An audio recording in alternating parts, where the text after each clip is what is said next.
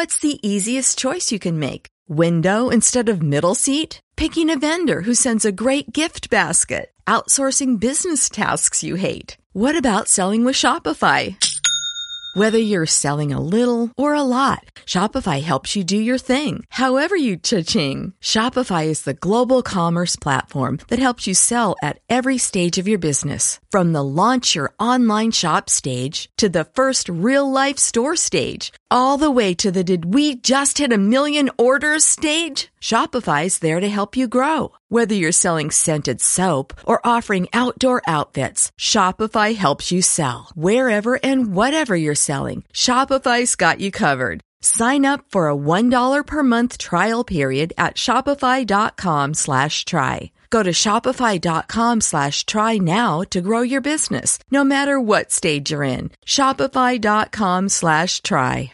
Bienvenidos a la segunda temporada de Pluma de Dragón, un podcast para escritores del género de fantasía y ciencia ficción.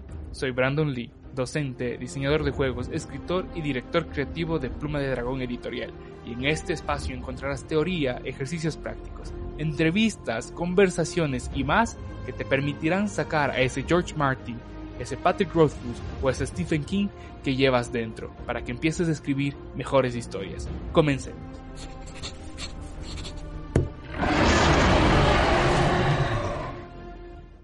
Capítulo 14. ¿Qué tipo de escritor eres? Hoy vamos a hablar de cómo conocer el tipo de escritor que tienes dentro. Y es que hay algunas maneras que influyen directamente en cómo escribimos y los resultados que podemos tener, así como en qué deberíamos de enfocarnos, dependiendo del tipo de escritor que seamos.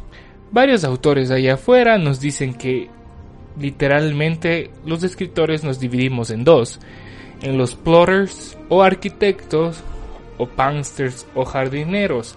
Estos son términos que se han dado vueltas alrededor de la comunidad de escritores y que han sido mencionados por Stephen King, George Martin, etc.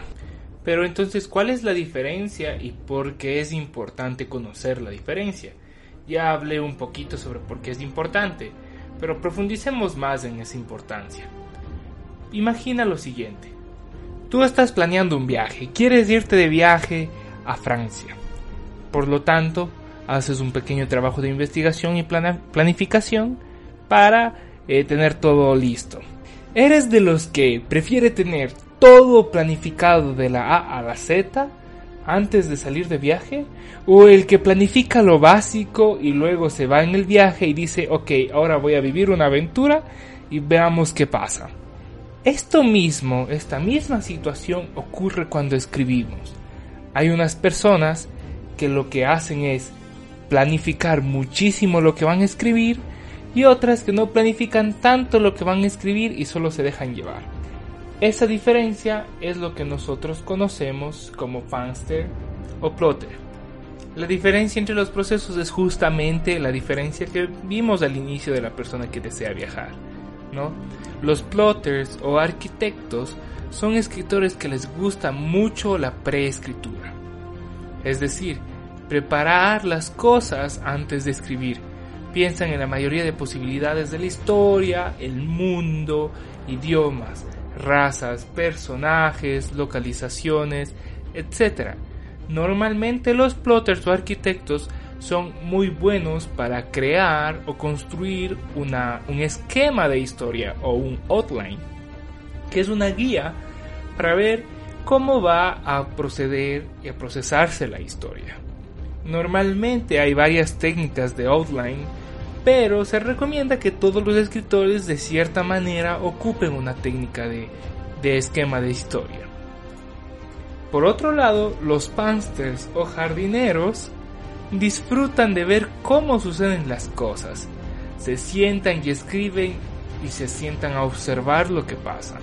No planean mucho, solo construyen conforme la historia avanza, conforme los personajes reaccionan prefieren tirar conflictos a sus personajes y ver cómo se resuelve la situación antes que planear las cosas. Ninguno de los dos es mejor que el otro, y esto es importante entenderlo.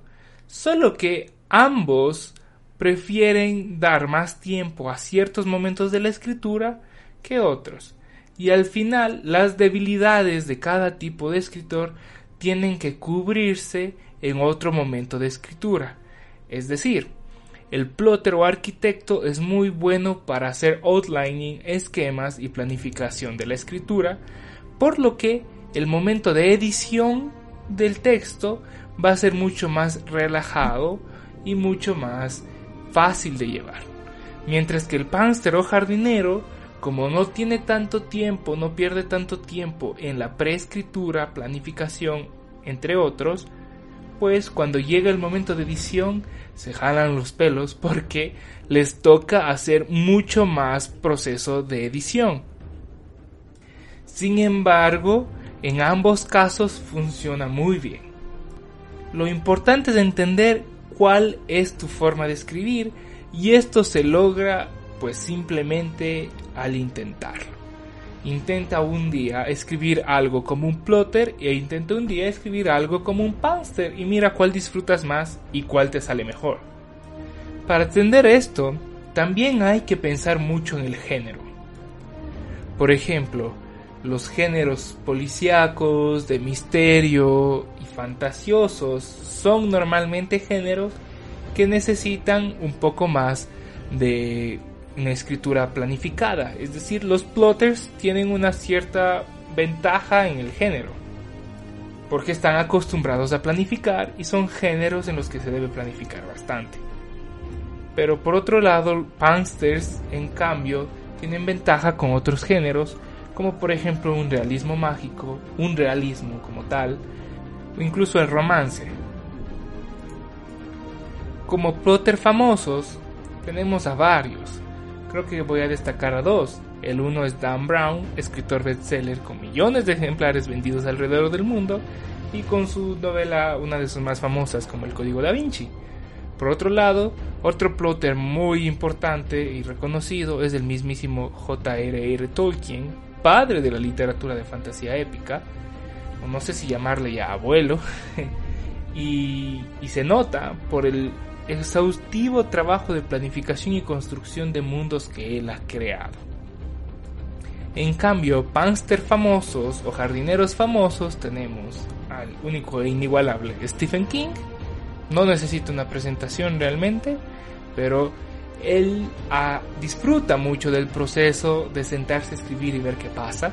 Pero no es el único, ya que George Martin, sí, el creador de Juego de Tronos, también disfruta de este proceso. Y en ambos casos tienen que ocupar mucho de su tiempo en la edición.